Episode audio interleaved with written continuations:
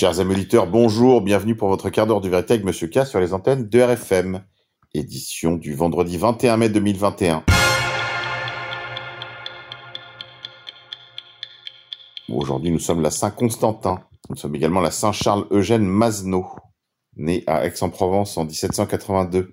Il vit en exil durant la Révolution française. À son retour, après une période de réflexion, il entre en 1808 au séminaire Saint-Sulpice de Paris. Trois ans après, il est ordonné prêtre et revient à Aix exercer son ministère auprès des pauvres. En 1816, il fonde les missionnaires de Provence, qui deviendront les Oblats de Marie Immaculée. Nommé vicaire général de son oncle, l'archevêque de Marseille, il lui succède en 1837 et tout en s'occupant des Oblats, il développe la vie de son diocèse, marqué par la suite de la Révolution et les secousses sociales de l'époque. Il dirige les Oblats vers les missions les plus difficiles comme celle du Grand Nord. Chaque fois qu'un homme de Dieu annonce la parole et dit ce mot qui semble usé, mes frères, il annonce en toute vérité que ceux qui font la volonté du Père sont d'authentiques frères de Jésus. Dicton du jour. Au mois de mai, pour une fois, le vent ne court pas sur le toit. Au jardin, il est temps de semer encore des fleurs à bouquet, de tailler la haie de Ionicera nitida et de traiter si nécessaire contre la monoliose. Économie. Selon l'Association de défense des consommateurs, UFC Que Choisir, le tarif réglementé de vente de l'électricité a connu une hausse de près de 50% en 10 ans. Le prix de l'électricité est en hausse. L'association UFC Que Choisir dénonce ce jeudi une explosion des factures d'électricité. Elle demande en outre un moratoire sur le projet de restructuration d'EDF, dont l'UFC craint qu'il n'entraîne de nouvelles hausses tarifaires. Selon les calculs de l'Association de défense des consommateurs, le tarif réglementé de vente a connu une hausse de près de 50% en 10 ans. Un ménage moyen chauffé à l'électricité au TRV aura vu passer sa facture d'électricité de 1019 euros à 1522 euros entre 2010 et 2020, estime l'UFC que choisir. Ce ne sont pas seulement la fiscalité ou la hausse des coûts de transport et de distribution qui sont à blâmer. C'est l'organisation même du marché de l'électricité qui est responsable de cette augmentation. Notamment, le mécanisme par lequel EDF est contraint de vendre une partie de son électricité nucléaire à ses concurrents. Ce mécanisme très critiqué par EDF qui est contraint de vendre son électricité à bas prix est plafonné. Il représente un petit tiers de la production de l'entreprise.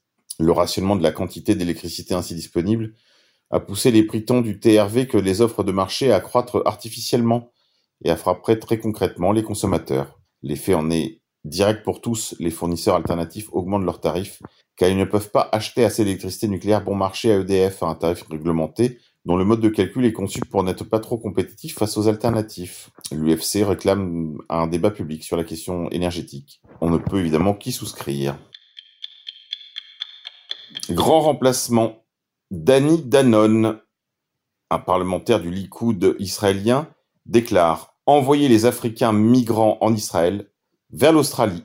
Le membre de la Knesset du Likoud ainsi qu'un membre du Parlement australien ont mené des discussions sur une solution humaine, fermez les guillemets, pour des milliers d'infiltrés, comme les appellent les Israéliens, musulmans, en Israël. Les envoyer tout simplement en Australie. Sachez une chose, vos élus, qu'ils soient en Australie, Nouvelle-Zélande, Canada, États-Unis ou Europe occidentale, ne travaillent pas pour vous, ni pour leurs peuples respectifs. Ils travaillent pour le grand Israël. Et si des élus peuvent lancer ce genre d'appel à l'émigration des infiltrés musulmans et africains en Israël vers d'autres pays pour préserver la cohérence ethnique de l'État d'Israël, évidemment, ils font exactement le contraire pour toutes les nations qui constituent Edom, c'est-à-dire vous.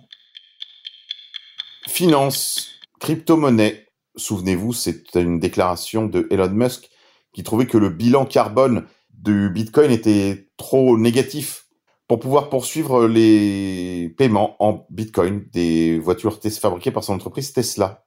Donc c'est au prétexte de l'écologie que Elon Musk a contribué à faire plonger le Bitcoin sur les marchés.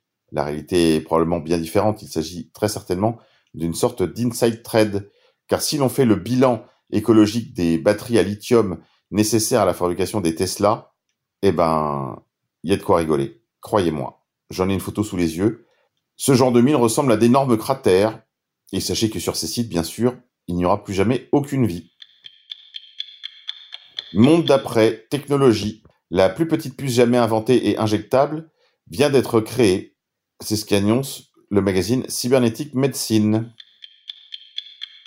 Monde d'après encore. Homopholie. Un rapport de l'ONU prétend que les homosexuels ont le droit humain à être acceptés par n'importe quelle communauté chrétienne de leur choix, via Christians for Truth, un rapport publié récemment par l'ONU sur la liberté religieuse euh, avance l'argument selon lequel une partie vitale des droits humains des hommes et des femmes qui se reconnaissent comme LGBT est de d'appartenir et d'être euh, acceptés dans la religion de leur choix sans être discriminés en raison de leur droit à l'avortement ou à leur style de vie LGBTQI+.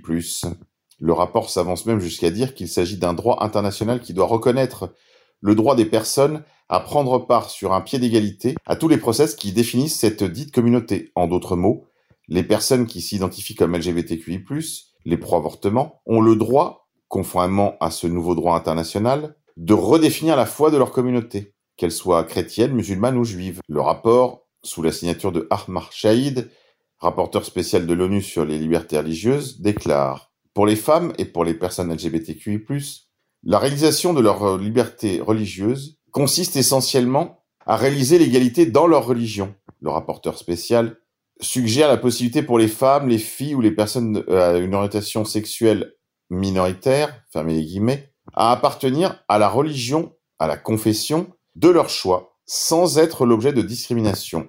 Il s'agit d'un aspect vital afin de réaliser la plénitude de leur liberté religieuse, également leur liberté de choisir et d'être libre de toute discrimination de genre. En un mot, une arme subversive pour subvertir et contraindre toutes les communautés religieuses à accepter l'agenda LGBTQI+, et le féminisme et l'avortement.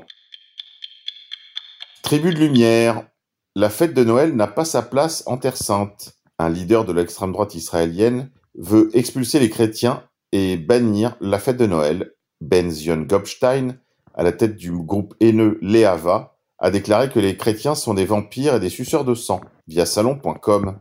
Noël n'a pas sa place en Terre Sainte, insiste Ben Zion Gopstein, le leader d'un groupe d'extrême droite israélien qui a reçu indirectement le soutien du gouvernement israélien. D'après Gopstein, les chrétiens sont les vampires et des suceurs de sang. Ils doivent être expulsés d'Israël, l'allié le plus proche des États-Unis.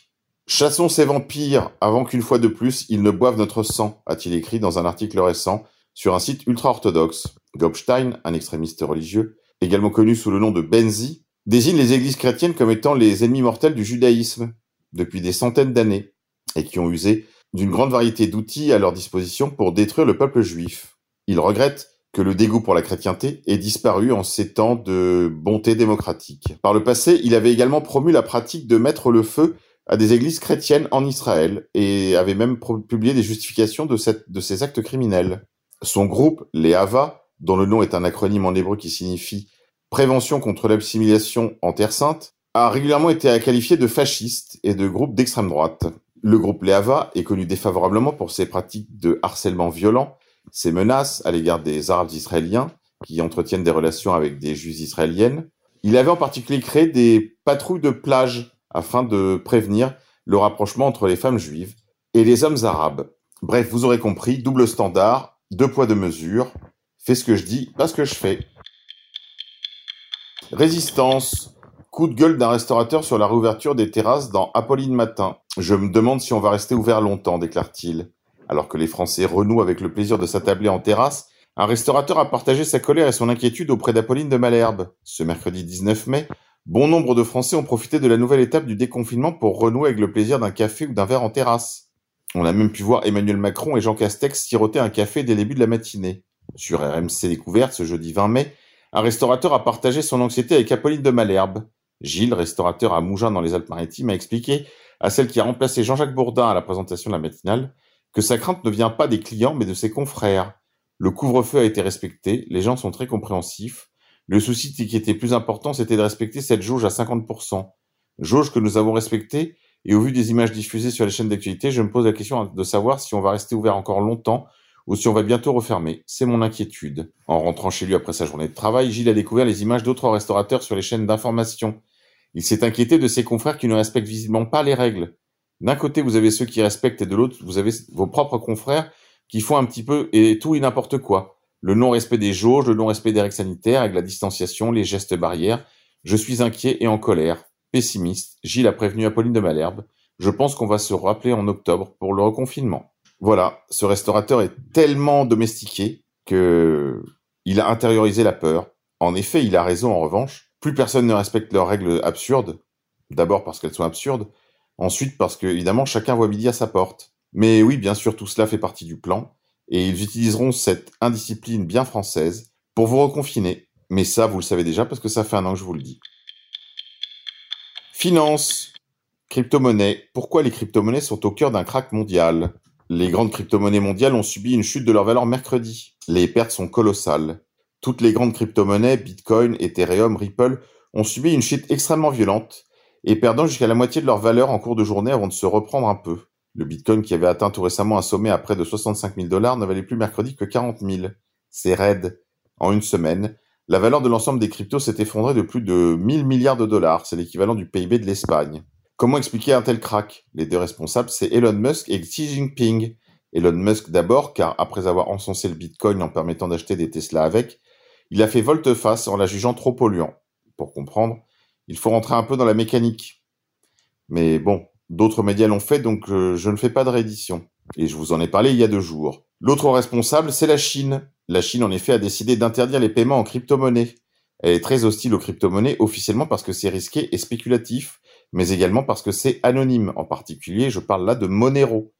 Et ça, le Parti communiste chinois, il n'aime pas. La vraie raison, c'est que les cryptos permettent de faire des transactions en toute confidentialité, ce qui est insupportable pour un État totalitaire. D'autre part, d'ailleurs comme l'Europe et les États-Unis, veut développer sa propre monnaie électronique. Pour contrer les crypto-monnaies privées, les États veulent reprendre la main avec des monnaies électroniques gouvernementales concurrentes, des GovCoins. Il est clair qu'en disant non aux cryptos, la chaîne leur porte un coup dur, mais D'autres pays pourraient suivre, d'où ce crack spectaculaire. Finance encore, la BCE alerte sur des risques élevés de crise financière. Et si la sortie de crise présentait plus de risques que la récession historique engendrée par la pandémie elle-même? C'est le scénario sur lequel alerte la Banque Centrale Européenne. Dans un rapport sur la stabilité financière publié mercredi, elle met en garde sur un risque élevé de déstabilisation du système à mesure que l'économie revient progressivement à la normale. Cela se traduirait dans les faits, par une multiplication prévisible des faillites d'entreprises, en grande partie évitées au plus fort de la crise grâce au soutien des États. Les déconfinements, les réouvertures. La BCE juge ces améliorations aigres douces. Entreprises, banques et autres institutions financières, États, les sources de vulnérabilité sont nombreuses dans le paysage économique. Le risque majeur étant celui d'une déstabilisation d'un des acteurs qui se répandrait à l'ensemble du système. L'essor de l'endettement des uns comme des autres, qui a permis d'amortir la récession, reste tenable tant que les taux restent bas. La remontée récente des taux d'intérêt américains suscite des inquiétudes à cet égard. De même, les valorisations élevées sur les marchés actions ou de l'immobilier font courir une menace de correction brutale en raison de la dégradation des bilans des entreprises. Ces risques pèsent intégralement sur les pays de la zone euro et les secteurs d'activité. La deuxième et la troisième vague de la pandémie ont davantage affecté l'économie des services tandis que l'industrie résistait mieux. Préoccupation principale de la BCE, le risque de défaillance d'entreprises qui pourrait à terme déstabiliser le secteur bancaire. Et oui, souvenez-vous, chers amis auditeurs, on en avait parlé ici même avec le directeur de l'antenne, Yann Purdom, qui vous expliquait qu'une banque comme la Société Générale ne peut pas encaisser plus de 5% de faillite de ses clients. Parce que euh, tout cela, évidemment, impacterait considérablement ses comptes et entraînerait probablement l'ensemble du secteur bancaire français euh, dans le siphon. Voilà, donc préparez-vous, faites de l'autonomie, de la résilience, et priez pour que ça arrive après que vous ayez fait vos premières récoltes. Allez, c'est tout pour aujourd'hui les confinés, je vous dis à la semaine prochaine. Bon week-end à tous. On se quitte en musique. Aujourd'hui, je vous propose Friday I'm in Love de Cure.